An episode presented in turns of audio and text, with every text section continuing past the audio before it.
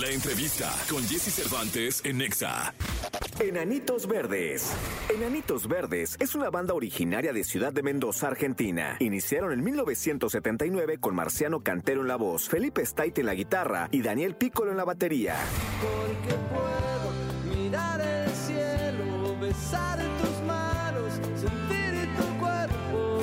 hablar de los nuevos proyectos, hoy en la cabina de Jesse en Exa, Felipe Staiti, líder de Enanitos Verdes. Y yo estoy aquí. Está Felipe Steiti con nosotros, me da mucho gusto saludarlo, darle la bienvenida a este programa. Hace un buen rato que no lo veía. Felipe, ¿cómo estás? Hola, la verdad muy contento, Jesse, de volver a verte después de tanto tiempo, Te ¿no? veo muy bien, ¿eh? Y estoy bien, sí, la verdad que... Aparte estoy en sintonía con la Ciudad de México que la veo hermosa. El clima, no sé, viste, está hermoso. Y- y Sí, la, nosotros luego la padecemos un poco porque aquí el trajín Bueno, es duro. obvio, Pero es claro. hermosa, es una de las ciudades más bonitas del mundo. Me encanta. Y estos días, hoy quizá hay un poquito más de gris, pero han sido unos días que, digo, parece, no sé, California, ¿viste? El cielo californiano. Es que además muchos se fueron y los Ah. que nos quedamos. No, no contaminaron. Exactamente. ¿Cómo la disfrutamos? Se quedaron los gente, la gente consciente. Hoy déjeme platicarle al público que yo te conocí en Guadalajara. Yo hacía radio en. Guadalajara en Sí, 1989, una cosa de esas. Y el primer evento que yo hago en mi vida con boleto a la venta es en un estacionamiento de un restaurante en Guadalajara en 1993, Uf, este, con Enanos Verdes. mira. Y es el único evento que he hecho con boleto a la venta. Bueno, y uno que hice aquí en el 2015, que me ha ido bien.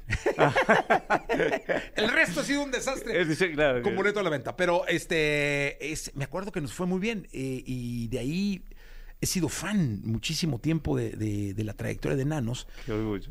Oye, Felipe, y ahora platicábamos. Tú junto con Coti hiciste una de las obras más hermosas que ha dado la música en español. eh, que es Luz de Día. Sí, señor. Fue una canción. En realidad es una canción que se me ocurrió viajando en el metro en Buenos Aires, que la empecé a cantar en mi cabeza. Y bueno, Coti estaba produciéndonos el disco, así que llegué a la sala de ensayo, pero como que ya la tenía, destapa el champán, apaga las luces. Entonces, eh, simplemente Coti me sugirió el por qué puedo, esa parte, esa parte de la letra. Y para mí fue un disparador porque la terminé escribiendo, nos fuimos a un estudio, la grabamos para porque ese día justo no, no vinieron el resto del grupo a ensayar, pero yo necesitaba grabar esa canción, el demo, porque me sonaba en la cabeza. Así que terminé la letra ahí y bueno, después, bueno, este es una canción que la compartí con Coti nada más que porque fue un poco el como ¿cómo te puedo decir? Mi ayudante en ese momento, ¿no? Pero la canción en, realidad me vino como una, este, como una revelación. Digo, no soy místico, ¿no? Porque no, simplemente, como decía Picasso, cuando te encuentre, cuando te llegue una inspiración que te encuentre trabajando. Y como yo en esos días estaba full, que estábamos por entrar a grabar, etcétera, tenía, estaba enfocado. Así que simplemente fue esas cosas que no hay milagro, digamos, no es que vino un rayo.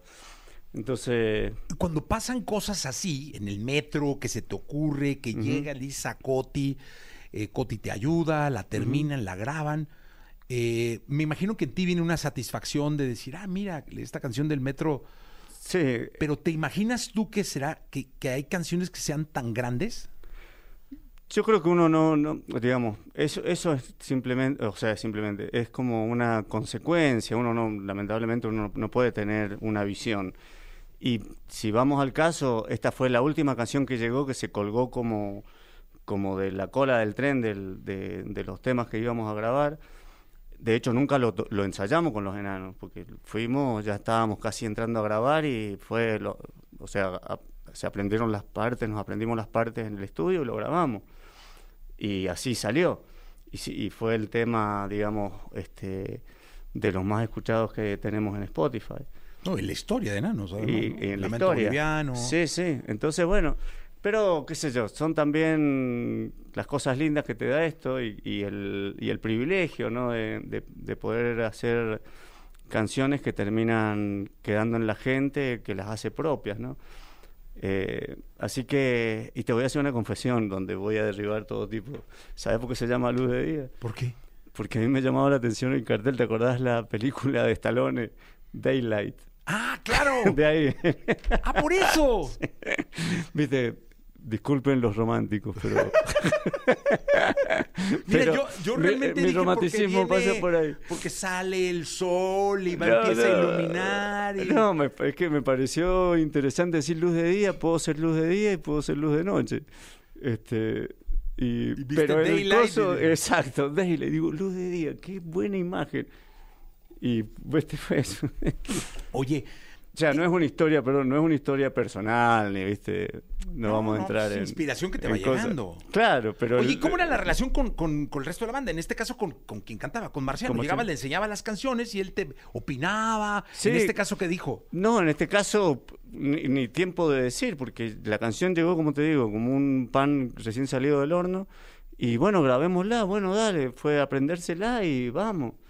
Entonces no hubo mucho tiempo de, de, de charla, ¿viste? Simplemente lo hicimos. A todos obviamente les gustó la canción. Y, y nada, y después pasó lo que pasó, ¿no? Entonces, eh, y creo que mm, el gran disparador de esta canción fue la, la versión que hicimos en vivo en el disco del 2004 de, que hicimos en Tijuana. Ese fue donde se hizo más popular todavía. Porque ese salió en el 2002, no, en el 99, 2000, con Néctar, salió en Néctar.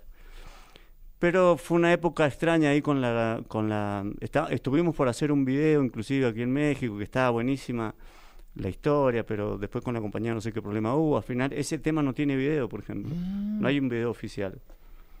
¿Viste? Entonces, Wow. todas las otras canciones que hemos tenido, digamos, que han sido single, han sido apoyadas por... Esta no tiene un video oficial. Oye, eh, qué ra- ¿cómo son las canciones, verdad? Las grandes canciones tienen sus historias, sus detalles.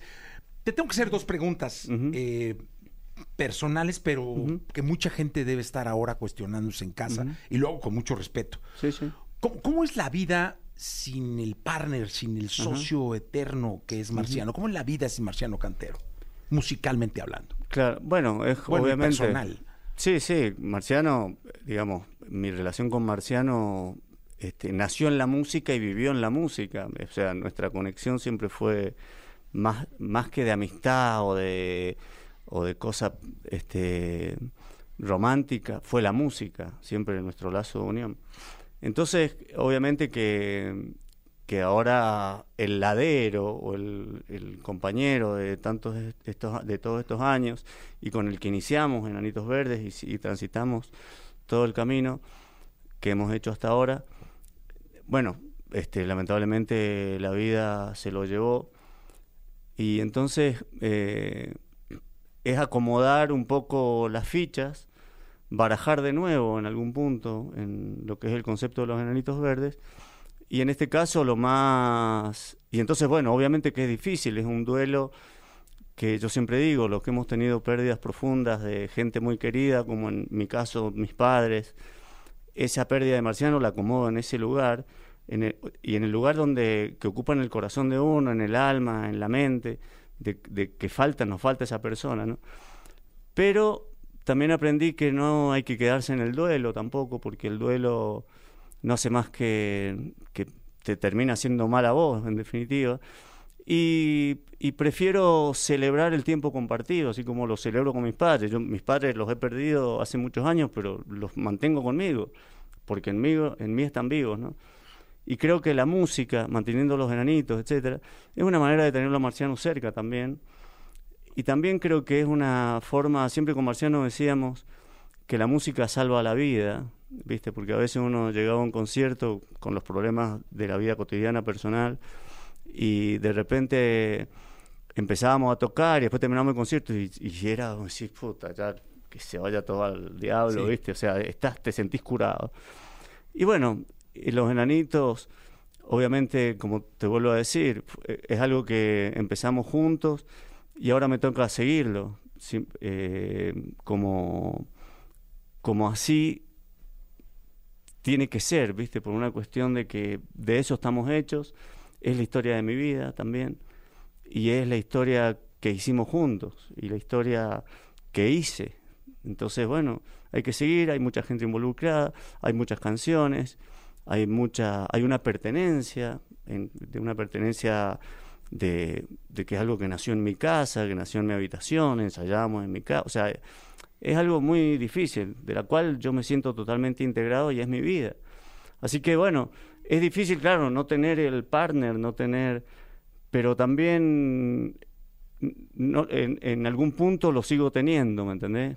Entonces, bueno, hay que ponerle el pecho a las balas, salir adelante y hacer como yo considero que es lo más honesto, no buscar un muleto de marciano, ni buscar una persona que se le parezca ni físicamente, ni que cante como marciano, nada.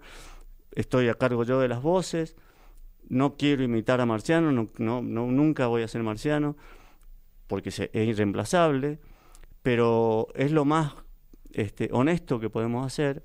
Yo antes cantaba dos o tres canciones en vivo, ahora bueno, canto la mayoría de las canciones.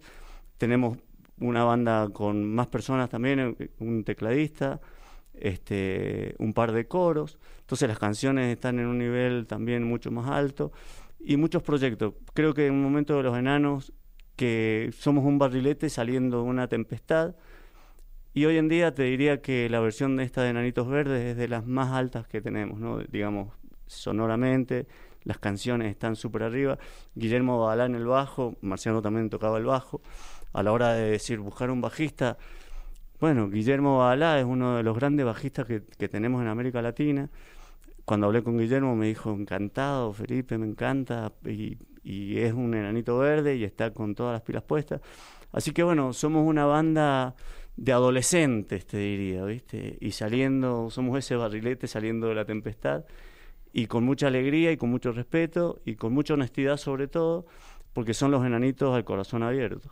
Oye, eh, déjame recapitular esta parte para que la gente eh, que nos está escuchando, que seguramente los va a ver, porque ya los vi anunciado ahí en festivales, festivales importantes, eh, ahora tú estás cantando Sí, señor. eh, todo el show. Sí, señor. Ah, pues está muy bien. Porque yo Sí. me imagino que no hay mejor manera de buscar a alguien que el que fue. Es decir, Claro, son tus canciones. es- Exacto. Y- todo el tiempo, eres protagonista, eh, igual que, que lo fue Marciano. Exacto. Y, y también, digamos, poner a alguien cantando estas canciones que recién hablamos, que las canciones más escuchadas de Spotify del rock latino son de los Enanitos Verdes. Entonces, poner a alguien en la voz que no haya compartido historia con nosotros, que no tenga pertenencia, sería fake, ¿me entendés? Claro. Es- eso es, es falso.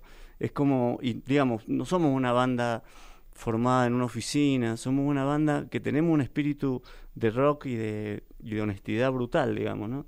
Entonces, bueno, hay que hacerlo así. Como te digo, cuando empezamos a tocar con Marciano, con Daniel, fue como que barajamos, dimos las cartas. Bueno, Daniel ni tocaba la batería. Daniel se iba a comprar una batería y por eso tocó la. Y dijimos, bueno, si te va a comprar la batería, venía a tocar. Bueno, yo tenía mis proyectos que cantaba, pero Marciano ya venía cantando. Bueno, entonces dale, vos cantás, vos. Entonces, bueno, ahora es barajar de nuevo, ¿viste? Y bueno, entonces. ¿Y cómo eh, te sientes en el escenario ya con el peso de, de- de- tener que llevar. del- Eh, Mira, yo he aprendido que mientras menos uno piensa las cosas, mejor le salen. Entonces trato, ¿viste? Obviamente que es una cuestión de que a mí la guitarra no me cuesta tocarlo, o sea, porque ya es algo, No, digo que lo tengo automatizado, pero entonces, bueno, tengo que acomodar el hecho de la voz. Y, justamente, mira, en la pandemia eh, me puse a estudiar canto, a estudiar, eh, digamos, técnica para, para poder antes de que pa- pasara esto de Marciano, antes de lo que viniera. Pero, y lo sigo haciendo, ¿viste? Y algo que me, me gustó, porque, digamos, yo en los demos y todo eso siempre estoy cantando mis canciones, etcétera, pero sin ningún compromiso, digamos, entre comillas. Pero dije en un punto, bueno, yo no quiero ser cantante, yo soy un intérprete. Cantante es una palabra por ahí muy grande, pero hay que interpretar y la interpretación es como donde uno también tiene que poner el corazón y poner lo mejor de uno, ¿no? Este, no quiero ser ni Luis Miguel ni nada, no quiero opacar a nadie. Pero, pero, viste, pero, pero bueno, es algo que, que eh, no me cuesta tocar la guitarra y cantar, la verdad, no me cuesta. Pero sí estoy enfocado más en cantar y hacerlo bien y hacerlo con todo el respeto y con todo el... eh, y es algo que la verdad que me gusta y, y- y es un mundo nuevo. Y en algún lado también es una, un nuevo desafío en la vida, que después de tantos años con los enanitos y todo, seguir teniendo desafíos es seguir manteniéndose vivo y seguir, viste, adelante. Así que... Es vida. Es vida, exactamente. Entonces, eh, lamentablemente, como te digo, es una forma de honrar el tiempo compartido, de que no estamos tirando todo por la borda, y porque en definitiva también son nuestras vidas las que están ahí, ¿no? Entonces, bueno, allá vamos adelante y... ¿Viene y nueva música? y viene nueva música. Mira, el año que viene tenemos pensado, veníamos ya haciendo un, un documental de todo lo que es la historia de los enanos hasta hoy. Así que el año que viene ya le vamos a dar el cierre para, para que se edite. Y queremos obviamente hacer un disco con música nueva, con algunas joyitas que tenemos por ahí guardadas y por ahí hacer un disco en vivo con algunos invitados. Este, así que bueno, tenemos varios proyectos que van a ir tomando fo- forma a partir del primero de enero. Este año enfocados en, en, que, en terminar el año y en haber puesto la banda en funcionamiento y, y a full y con, toda, con todas las pilas como estamos. Así que el año que viene seguramente música nueva y novedades en video van a ver de Nanito. Oye, los vi en festivales, ¿no?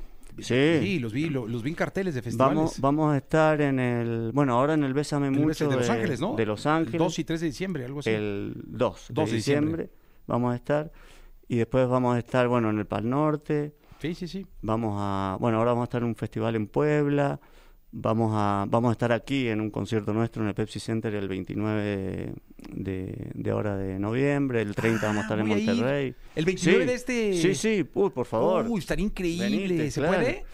Claro, Oh, claro, supuesto. no, hombre, ya, Las entradas, las, eh, mira, te metes en entrar. Ah, no, hombre, claro, las compro feliz. No, no, no, por favor. Oye, pero es que es, Este, es una gran oportunidad para escuchar Enanos Verdes. Está buenísimo y el show está muy entretenido, inclusive obviamente estamos haciendo las canciones que la gente sabemos que quiere escuchar, pero también estamos por ahí sacando esas joyitas escondidas en los discos, que son canciones que nuestros fans nos, nos agradecen que las toquemos y para los que no las escucharon las se, van a sorprender. Y, y bueno y canciones por ahí con versiones renovadas etcétera. Así que es muy entretenido y lindo y, sobre todo este como te vuelvo a decir eh, lo estamos haciendo con todo el amor y con todo el corazón. Así que eh, es una eh, como te diría como una satisfacción garantizada Mucha, mucha suerte y larga vida para Enanos Verdes, Felipe. Yo te agradezco, Jesse. y Bueno, este, la mejor ma- manera de festejar la vida es vivirla, así que Sí, ahí vamos. muy sí. bien. Perfecto. Gracias, Felipe Steite, por estar con nosotros. Muchas gracias, Jesse. Gracias por estar acá. 9 de la mañana, 37 minutos. Vamos a un corte comercial. Regresamos. Apaga las luces, dejemos las velas encendidas afuera las heridas, ya no pienses más en nuestro pasado. Hagamos que choquen nuestras copas por habernos encontrado y porque puedo mirar el cielo, besar tus